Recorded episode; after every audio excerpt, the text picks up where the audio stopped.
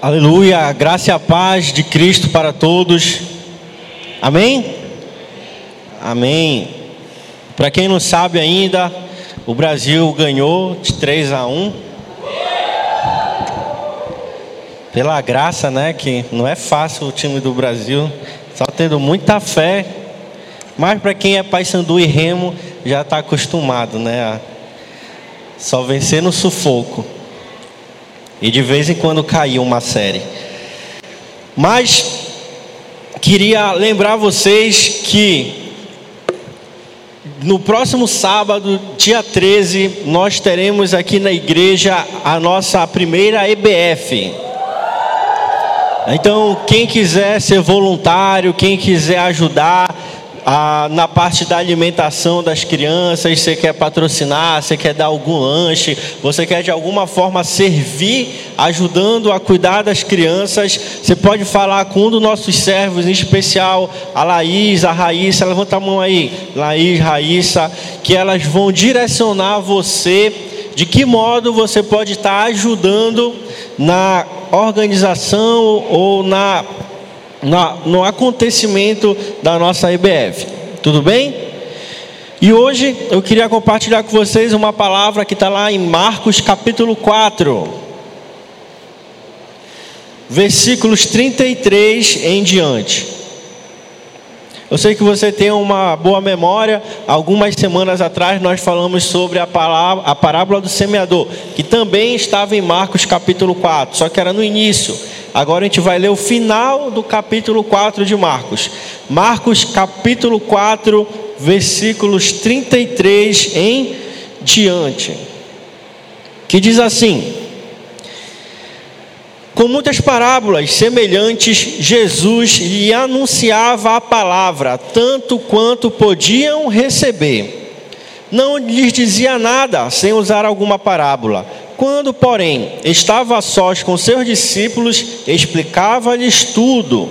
Naquele dia, ao anoitecer, disse eles aos seus discípulos: Vamos atravessar para o outro lado. Eu queria que você falasse isso para a pessoa ao seu lado.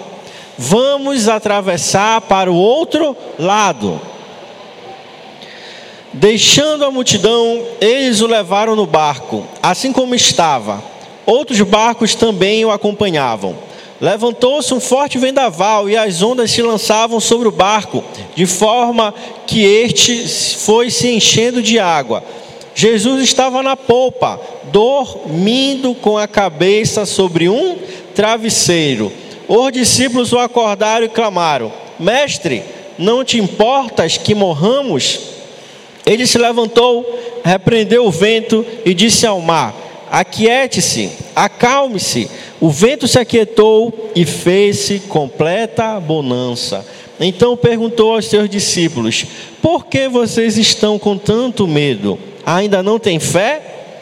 Eles estavam apavorados e perguntavam uns aos outros: Quem é este que até o vento e o mar lhe obedecem? Vamos repetir esse final juntos? No 3: 1, 2, 3. Quem é este que até o vento e o mar lhe obedece. Feche seus olhos, vamos orar a Deus nesse momento. Deus, nós lhe agradecemos por essa noite, lhe agradecemos pela oportunidade que temos de ouvir a tua palavra, de sentir a tua presença, de sermos teus servos. E nós te pedimos, Deus, que nesta noite o Senhor venha trazer a realidade sobre as nossas vidas, de quem o Senhor é, que até o vento, até o mar pode lhe obedecer. Então todas as circunstâncias da nossa vida, elas serão sujeitas à sua vontade e ao seu querer. Amém. Bem, como eu havia falado para vocês, aqui no final do capítulo 4 de Marcos, a gente vê Jesus falando finalizando ah, os ensinos das parábolas com os seus discípulos. Então, qual era esse contexto? Jesus, ele havia ensinado várias parábolas para os discípulos, explicando a eles o que elas significavam. Porque as pessoas que ouviam na multidão a parábola, muitas vezes não entendiam. Porém, quando Jesus se separava da multidão e se reunia com seus discípulos, ele explicava todos os detalhes, interpretação daquelas parábolas. E se você for ver um pouco mais aqui acima do capítulo 4 de Marcos, você vai ver que a parábola que foi discriminada na Bíblia foi a parábola do semeador. Nós falamos há um tempo atrás sobre ela, que uma semente caiu à beira do caminho, outra semente caiu no meio dos pedregulhos, outra caiu no meio dos espinheiros e outra caiu numa terra fértil. E então, Jesus ensinava essas parábolas, ensinava a Bíblia para os seus discípulos, para o povo, porém, ele chegou com os seus discípulos e falou: Nós precisamos viver um next level na nossa vida. Nós precisamos viver um novo nível. Nós precisamos agora sair do nível da teoria e passar para o nível da, da prática. E como isso ia acontecer? Como ia acontecer a saída da teoria, tudo aquilo que Cristo havia ensinado para os seus discípulos, para a prática? Jesus lançou um convite aos seus discípulos: Vamos atravessar para o outro lado do mar. Vamos atravessar para o outro lado da margem. E eu queria que você entendesse que nesse contexto, Jesus ele estava à beira do mar da Galileia ensinando o povo. E o mar da Galileia, na verdade, não é um mar, é um grande lago que tem cerca de 11 quilômetros de um lado para o outro. Então é bem, bem grande. E para eles lá que tem pouca água, esse lago parece que é um, um oceano, parece que é um mar. Por isso eles chamam o mar da, da Galileia. E o que, que aconteceu? Quando eles estavam atravessando de uma margem para o outro veio uma grande tempestade sobre o barco e a água estava enchendo o barco e ele estava quase afundando. E Jesus estava desesperado no barco, sim ou não? Não, Jesus estava dormindo na popa do barco. E então foi que os discípulos, sim, os discípulos estavam desesperados. E aí eles foram e acordaram Jesus e falou: Não te importas que perecemos? Não te importa que morramos? E acordaram Jesus e Jesus falou para eles: Vocês não têm fé? E então Jesus orou e acalmou a, a tempestade. E o que aconteceu quando eles atravessaram para o outro lado da margem? Se você for lá no capítulo 5, você vai ver que Jesus, quando ele desceu do barco, ele se encontrou com um endemoniado, que a Bíblia denomina ele como endemoniado de Gadareno ou Genezareno, dependendo da versão que você lê.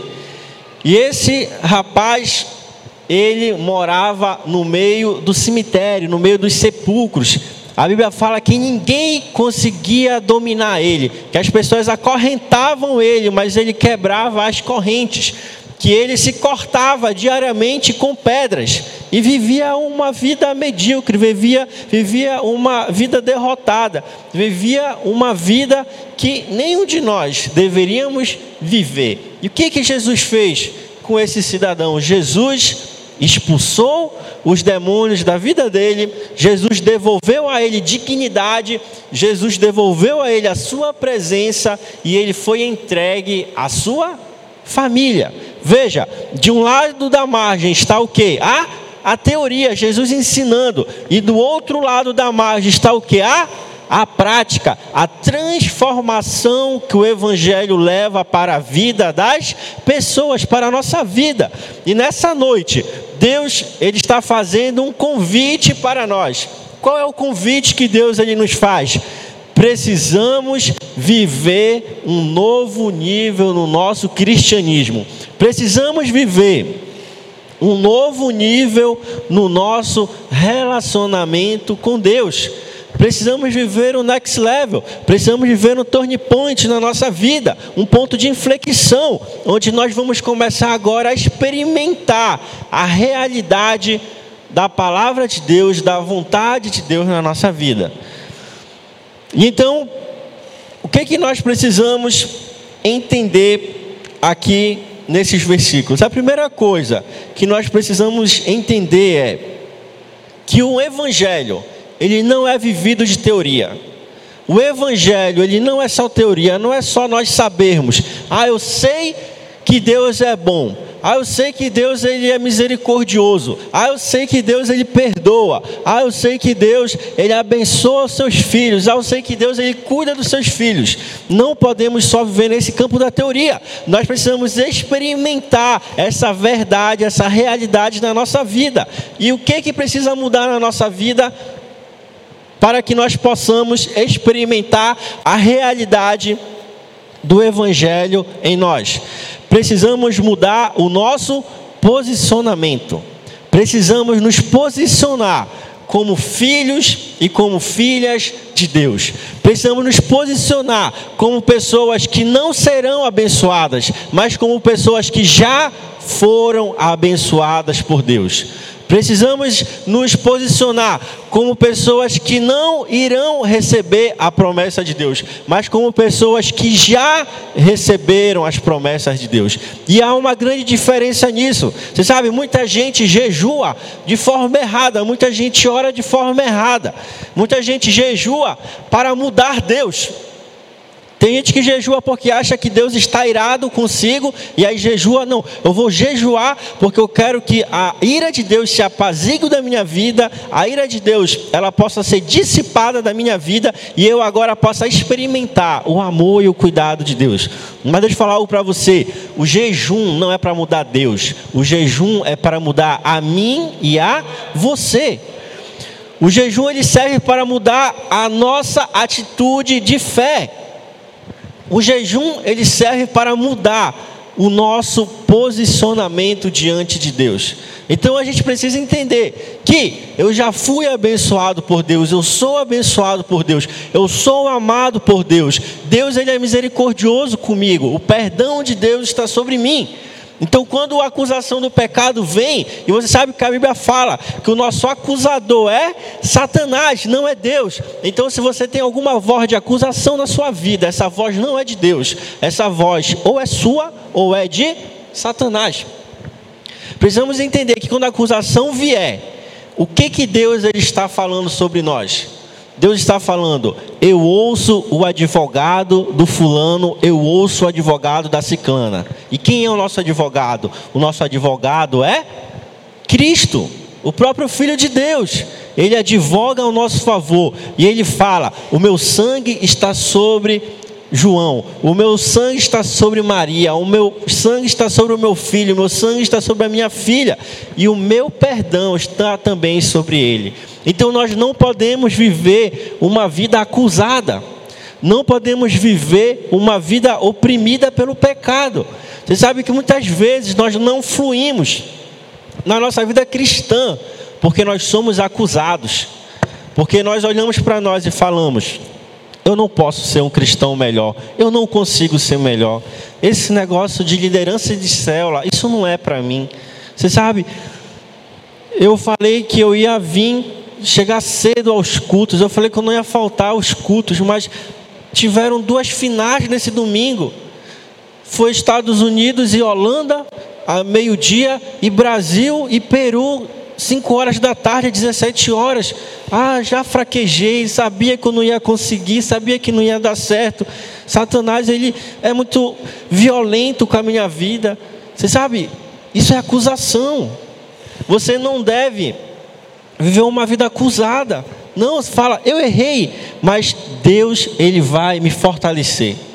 E eu vou fazer o meu melhor para Deus, e Deus, Ele vai ter também o meu melhor, e eu terei o melhor de Deus na minha vida. E aí você vai mudando de atitude, e aí você vai mudando o seu posicionamento. Qual, o que foi que Deus falou para os seus discípulos? Peguem os seus barcos e vão para outra a outra margem. Sabe o que isso fala? Isso fala sobre uma promessa de Deus, isso fala sobre um direcionamento de Deus. E você sabe qual é?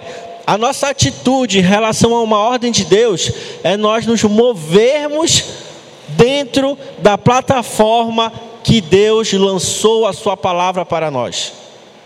Vou repetir isso para você. Quando Deus ele dá uma ordem para nós, nós devemos nos mover dentro da plataforma que Deus ordenou algo para nós. Quando Deus fala algo para nós, não é para nós ficarmos parados, é para nós nos movermos. Mas nós vamos nos mover de qualquer forma? Não, nós vamos nos mover dentro dos limites daquilo que Deus ordenou para nós. E quando nós nos movimentarmos dentro da plataforma da promessa de Deus para a nossa vida, nós vamos estar dando passos que nos levarão para mais perto do cumprimento daquelas promessas na nossa vida. Você entende isso? Amém? Então, o que eu quero que você entenda? Quando Deus ele dá uma promessa para nós, ele não quer que nós fiquemos parados, Ele quer que nós nos preparemos para que nós possamos experimentar o cumprimento daquela promessa. Muitas vezes nós recebemos uma promessa de Deus e nós relaxamos, nós ficamos esperando as coisas acontecerem, mas não é assim que deve acontecer. Não é assim. Se você não se preparar para o cumprimento da promessa de Deus na sua vida, essa promessa, ela vai atrasar na sua vida, até que você esteja preparado para, para recebê-la. Imagine você, você vai precisar fazer um concurso público para a PM. Você fez o concurso, você passou na prova escrita, na prova teórica, e aí você vai passar agora pela prova do teste físico. Você vai ter que correr alguns quilômetros para mostrar que você tem um porte físico compatível com o exercício de um policial ou de uma policiala. E aí, o que, que vai acontecer? Você vai se preparar para aquela corrida. Você vai se preparar, você vai se alimentar bem na, na, antes da corrida, você vai comer um, uma comida que vai lhe dar bastante energia, você vai treinar antes para ver como você se sai, se você sai no tempo certo, se não. Agora imagine, se você for fazer a corrida sem se preparar, você acordou tarde nesse dia, nem comeu para fazer a corrida nem deu para beber água direito, você na pressa acabou calçando o sapato errado, em vez de calçar um tênis, você calçou um, um sapato social, aquele que deixa seu pé bem apertado e lhe dá calo, e aí você chegou lá para o momento da corrida. Você vai conseguir ter o mesmo desempenho das outras pessoas? Não vai. Por quê? Você não está preparado para aquele momento. E muitas vezes nós não recebemos as promessas de Deus na nossa vida, porque nós não estamos preparados para recebê-la. Você sabe, não é que Deus não quer nos abençoar, é que nós é que não nos preparamos para receber. Quantas vezes nós falamos, esse ano vai ser diferente, esse ano vou estudar. Não, esse ano não vai ter recuperação para mim. Esse ano eu passo no vestibular. Esse ano eu vou me parar de gastar muito no meu cartão. Esse ano eu vou ajustar minhas contas. E você sabe que a gente está no meio do ano. E como é que tá os planejamentos que você fez lá no início do ano? Quantos deles você cumpriu? Quantos você não cumpriu? Tem um, um amigo meu chamado Irailton Júnior, que ele é aqui da igreja. Eu acho que quase todos conhecem ele. Sempre quando a gente fazia discipulado, tinha algo que ele me falava. Ele falava assim: Guto, eu li no livro que semear é opcional, porém a colheita é obrigatória. Você entendeu? Vou repetir para você. Semear é opcional, mas a colheita é obrigatória. Eu vou explicar. Tem algumas pessoas que ainda não entenderam, estão olhando assim com uma cara meio de paisagem. Você pode escolher semear ou não semear. Então vamos lá, você tem uma semente de girassol na sua mão. Você decide. Você deixa ela lá na sua prateleira guardada ou você vai e planta ela, semeia ela. Biblicamente falando, o semear é opcional. Você decide, você quer ou você não quer semear. Porém, a colheita é obrigatória. Se você não semear, a sua colheita será zero. Se você semear, biblicamente falando, a sua colheita ela é garantida. Garantida por quem? Garantida por por Cristo. Então, o que que nós temos semeado na nossa vida? O semear é opcional, mas a colheita é obrigatória. O que que você tem semeado na sua vida? Você quer passar no concurso público, você quer passar no vestibular, você quer casar, você quer ter um carro, você quer ter um apartamento, você quer ser um cristão melhor. O que que você tem semeado para que essas coisas aconteçam na sua vida? O que você tem semeado para que você possa experimentar o cumprimento das promessas de Deus na sua vida?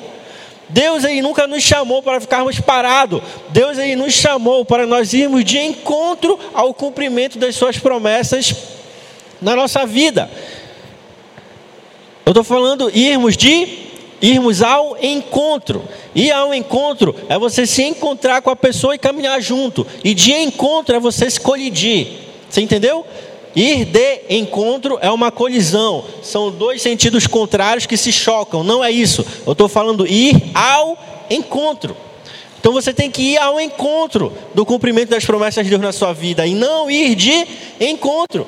Tem muita gente que vai de encontro às promessas de Deus e elas então se colidem e não dá certo e não se cumprem. Não se cumprem. Então deixa eu falar algo para você se mova dentro das promessas de Deus para a sua vida.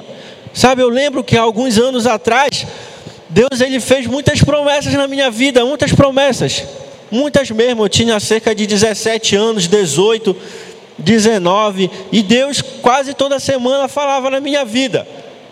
E eu não era um cristão muito não era um cristão muito comprometido, eu não era um cristão muito conhecedor da Bíblia, eu não era um cristão muito firmado. E Deus começou a falar um monte de coisa para mim. Deus falou: eu te vejo ministrando, eu te vejo pastoreando igreja, eu vejo tu liderando, eu te vejo isso, eu te vejo aquilo, eu vejo as pessoas ouvindo a tua voz, e eu vejo uma unção especial sobre a tua vida, eu vejo Deus te capacitando, eu vejo Deus isso, eu vejo Deus aquilo, e várias situações, eu vejo tu casando, eu vejo várias coisas Deus falando na minha vida. Quando eu fui fazer o vestibular, eu orei a Deus, Deus falou: Tu vai passar no vestibular. E tu vai passar no curso que tu deseja, na faculdade que tu deseja. Porque eu tinha o desejo de passar numa faculdade específica e no curso específico, que só tinha naquela faculdade pública. Então eu havia orado tudo isso para Deus. E Deus, ele foi respondendo as orações e fazendo promessas na minha vida. Mas você sabe, eu olhava para mim e falava: como isso vai acontecer? Como eu vou ministrar? Como eu vou liderar? Como eu vou cuidar de pessoas?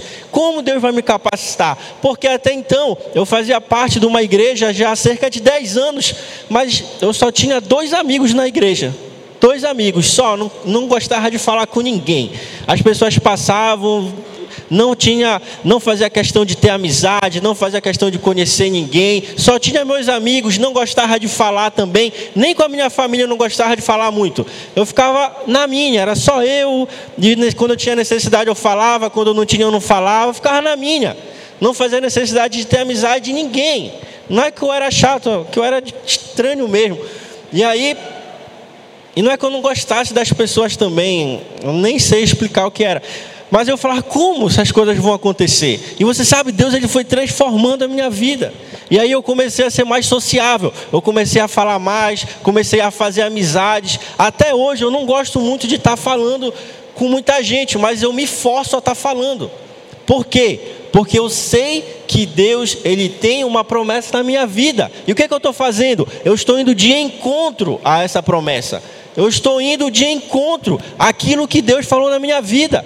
Quando Deus falou para mim, eu ouvi a tua oração e você vai passar no vestibular que você quer, eu ouvia falando para Deus, Deus, eu quero passar na Universidade Federal do Pará, eu quero passar no curso de Direito, porque eu não queria que meus pais pagassem mensalidade da minha faculdade. Eu havia falado isso para Deus. E não era não era ah, uma questão de vaidade, não, era algo que eu desejava, eu não queria mesmo. E Deus falou para mim: Eu vou realizar esse teu sonho. O que, que eu fiz? Fiquei parado esperando o vestibular chegar para eu passar nele? Não, eu estudava o dia todo. Eu estudava de manhã, de tarde, de noite, e quando eu chegava à noite da faculdade, da, da, do curso do ensino médio, eu jantava, dormia, acordava meia-noite e ficava estudando até três horas da manhã, quatro horas, e acordava depois sete, sete horas da manhã para ir para a aula de novo. Isso durante quase o ano todo. O que é isso? É ir de encontro à promessa de Deus. Você sabe, eu, eu sei que muitas, muita gente aqui tem promessas de Deus na sua vida. E sabe por que muitas vezes essas promessas demoram a se cumprir? Porque nós ficamos esperando. Ficamos sentados aguardando elas se cumprir. Deixa eu falar algo para você. Não vai ficar esperando as promessas se cumprir, porque elas não vão se cumprir. Não vai. Vá de encontro ao cumprimento das promessas de Deus para a sua vida. Vá de encontro. Se esforce, se dedique faça o seu melhor para Deus. Você sabe, quando eu estava nesse processo de conversão para Deus, a Deus, nós fizemos uma viagem lá da igreja para Fortaleza. E eu lembro que eu orava para Deus: Deus, eu quero fluir mais em Ti, eu quero ter poder, eu quero ter autoridade, eu quero que o Senhor fale por meio de mim. E aí, quando a gente foi para essa viagem, a gente estava lá no hotel, fazendo o devocional do quarto. Sabe o que Deus falou para mim? Deus ele falou: Tu quer poder, tu quer autoridade? Vai orar e vai ler mais a minha palavra. Deus falou só isso para mim. Vá orar mais e vá ler mais a minha palavra. Sabe o que eu fiz? Fui ler mais a Bíblia e fui orar mais. Então, Deus ele deu uma ordem aqui para os discípulos: vão para o outro lado para vocês viverem um novo nível. E Deus ele está falando para nós a mesma coisa. Vá para o outro lado da margem. Porém, ir para o outro lado da margem requer de nós uma atitude, uma ação em relação à ordem de Deus na nossa vida, à promessa de Deus na nossa vida, aquilo que Deus falou na nossa vida. Então, age intencionalmente em relação à promessa de Deus para a sua vida. Eu falei para Deus: Deus, eu quero casar. Deus falou para mim: Eu vou dar um casamento do jeito que tu deseja. Aí eu me planejei com a minha esposa, com, a gente começou a namorar muito novo, a gente tinha 17 anos. Eu estava fazendo o terceiro ano para ingressar no vestibular, ingressar na faculdade. Aí nós combinamos, eu vou me formar, depois de um ano, eu vou guardar dinheiro e a gente casa. E Deus falou, vai acontecer conforme vocês planejaram. E Deus falou mais, eu vou dar um casamento do jeito que tu sonha. E aí nós planejamos, eu planejei com ela, né? Falei, a gente não quer gastar dinheiro, a gente vai casar só no cartório. E aí as pessoas que eu liderava, elas fizeram um casamento surpresa para mim e para e para ela. E foi sensacional. Foi o que eu mais é, poderia sonhar em Deus seria isso. As pessoas que eu cuidava, as pessoas que eu amava, as pessoas que eu me dedicava, me darem um casamento de presente, sendo que Deus usando essas pessoas para me presentear que eu quero falar para você? Se planeje. Sabe, eu falo com muitos universitários e eu pergunto para eles: que que você, que que você, onde você está estagiando? Ela fala, ah, tô, não estou estagiando, estou estagiando em tal local. Mas é isso que tu quer fazer depois de tu te formar? Não. Sabe, se você está tá na universidade, você tem que estagiar na área que você quer trabalhar. Porque depois que você se formar, acabou, não tem mais estágio, não tem mais aprendizado. As pessoas vão querer saber se você sabe ou se você não sabe. Então, o momento de aprender é na universidade. Então, nós devemos nos preparar para aquilo que Deus ele prometeu na nossa, na nossa vida. Você está entendendo? Você pode dizer um amém? Amém. amém. Então, Jesus deu essa ordem para os discípulos: vão para o outro lado da margem. E Jesus ele dá ordem para nós também. Qual a ordem que Jesus tem dado na sua vida? Qual a ordem, qual a promessa que Deus ele tem feito a você? E o que, que aconteceu entre a promessa de Deus e a outra margem do rio? Veio uma grande tempestade sobre os, sobre os discípulos e sobre Cristo. Você sabe, Deixa eu falar algo para você.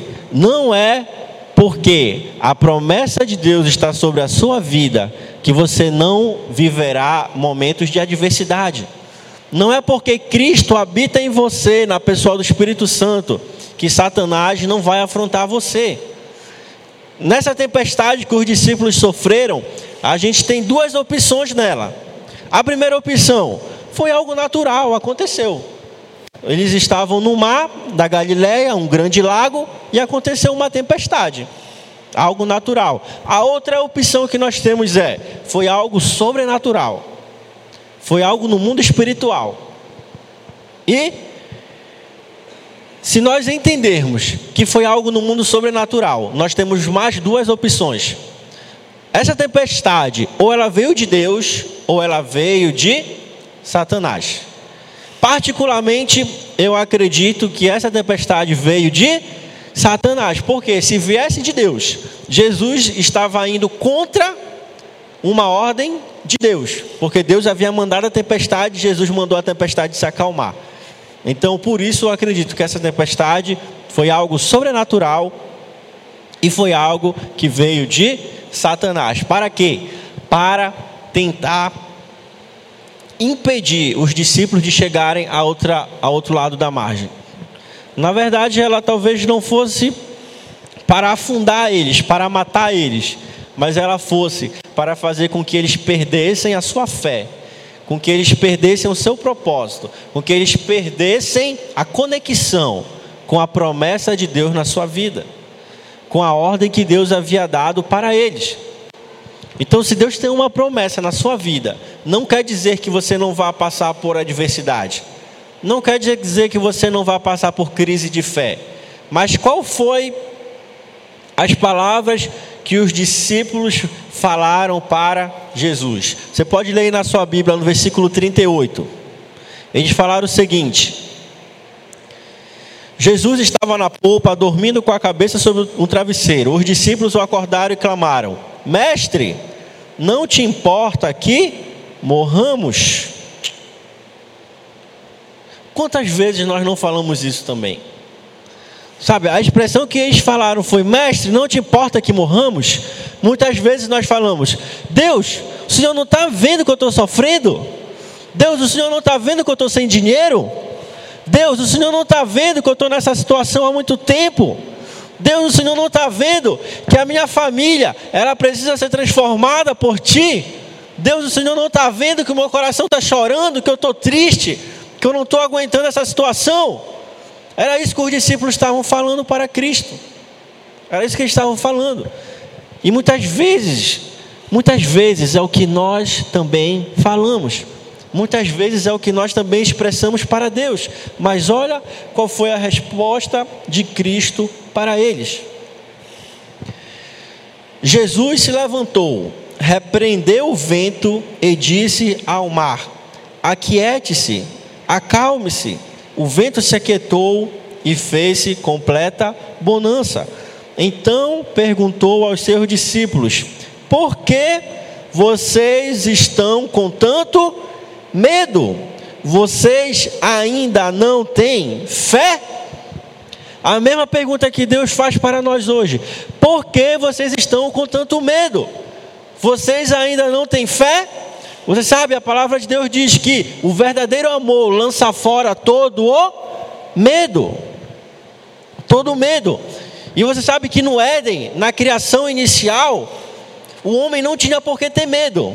Não tinha. A primeira menção de medo que tem na Bíblia, ainda em Gênesis, é após Adão e Eva pecarem. Que a Bíblia fala que eles tiveram medo de Deus, porque eles estavam nus, porque eles haviam comido do fruto proibido, do fruto que se localizava no centro do jardim do Éden. Então, Deus, Ele não nos fez para ter medo. O medo, ele não deve fazer parte da nossa vida cristã, do nosso relacionamento com Deus. Mas a fé deve fazer parte da nossa vida.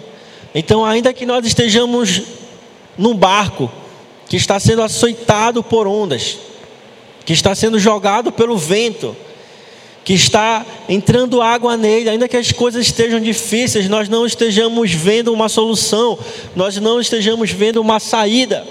Ainda assim, precisamos confiar em Deus. ainda assim nós precisamos ter fé que Deus, Ele dirá ao vento, aquiete-se, que Deus, Ele dirá ao mar, acalme-se, que Deus, Ele virá na nossa vida e Ele falará que essa situação, ela deve passar, que essa falta de dinheiro, ela deve cessar, que essa dor no coração, que essa tristeza, que essa angústia, que esse sentimento de que nada vai dar certo na minha vida, ela deve cessar. Por quê? Porque Deus está cuidando de nós. Porque Deus está olhando para nós. Porque Deus ele está no barco com a gente. Então deixa eu falar algo para você. Sacode o Cristo que está aí dentro de você. Fala, Cristo, acorde. Jesus, acorde. Eu preciso que o Senhor interceda por mim. Eu preciso que o Senhor me favoreça. Eu preciso que o Senhor abra as portas. Eu preciso que o Senhor cuide do meu coração. Eu preciso que o Senhor mude a história da minha vida. Qual é o futuro que você sonha para você? Qual é o futuro que você sonha para você? E qual é o presente que você está construindo hoje? Qual é o presente que você está construindo hoje? A melhor forma de nós descobrirmos qual é o nosso futuro é construindo ele hoje. Então, onde você quer chegar ano que vem? comece a construir hoje, que ano que vem você estará onde você começou a construir hoje. Tem um futurista, se eu não me engano, Peter Duke, que ele fala: a melhor forma de descobrir o futuro é você mesmo construí-lo. Então, deixa eu falar para você: o seu futuro é a promessa de Deus na sua vida. E você deve agir intencionalmente para construir esse futuro na sua vida. Haja intencionalmente para construir, junto com Deus, o cumprimento das promessas dele na sua vida. E todos os gigantes que aparecer, todos os adversários que aparecerem, Deus ele vai acalmar. Deus ele vai lhe dar a vitória. Deus ele vai derrotar. Por quê? as dificuldades, os problemas, eles são apenas uma preparação de Deus para nós entrarmos no cumprimento das promessas dele na nossa vida. Então, ainda que esteja a maior tempestade na sua vida, ainda que esteja a maior turbulência, creia em Deus. Deus, ele vai lhe levar para o outro lado. Deus ele vai lhe levar para o cumprimento das promessas dele na sua vida. Então tenha calma, tenha paciência. A gente leu que Jesus ele estava dormindo no meio da tempestade e o barco sendo açoitado por ondas e vento e devia estar uma barulheira, uma gritaria, um desespero e Jesus estava dormindo. Você sabe? as tempestades, as adversidades, elas não podem mudar o ambiente espiritual e celestial que existe dentro de nós. Os acontecimentos externos não podem mudar a nossa crença, aquilo que está dentro de nós. É o contrário, aquilo que está dentro de nós que muda tudo ao nosso redor. Então o que, que está dentro de você? O que, que você crê no seu coração? Se você, você crê que Deus é maior que essa situação, você crê que Deus ele é maior que a adversidade, você crê que Deus é maior que esses problemas, deixa eu falar algo para você.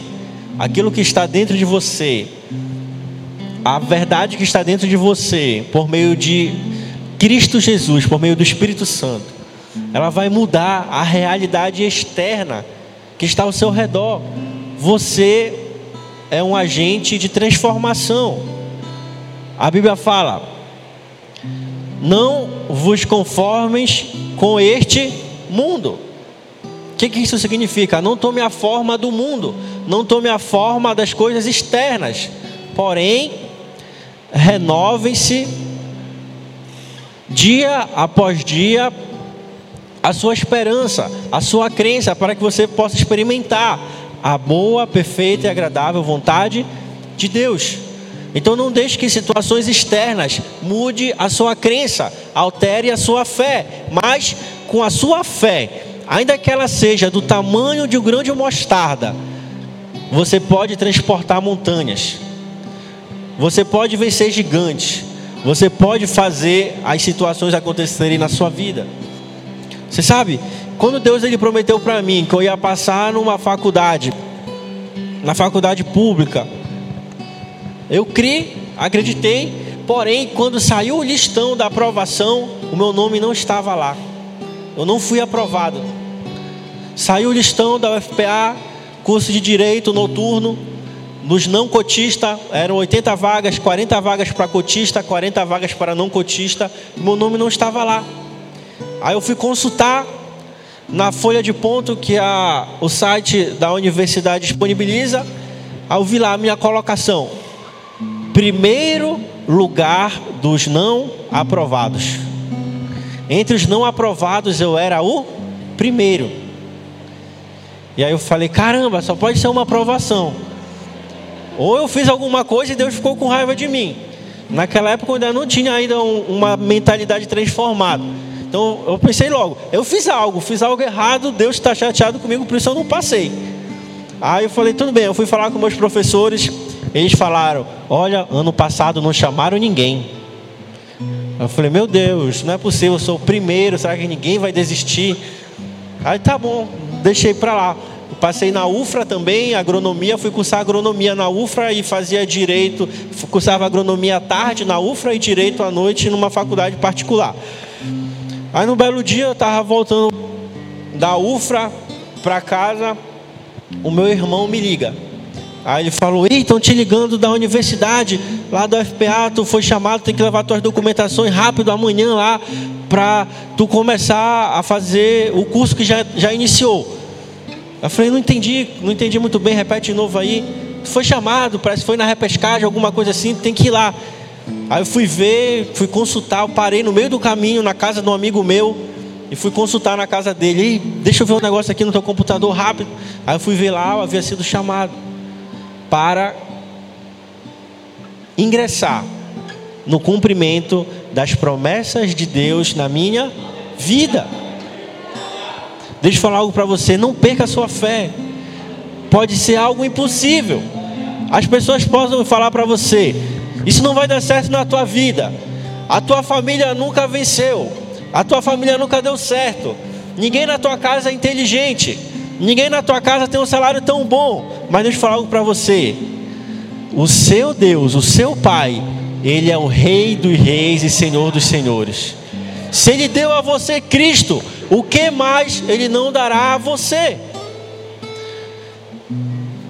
Então, se nós quisermos viver o melhor de Deus na nossa vida, precisamos ter fé, precisamos confiar e precisamos caminhar em direção ao cumprimento das promessas de Deus na nossa vida. Amém? Queria que você ficasse de pé.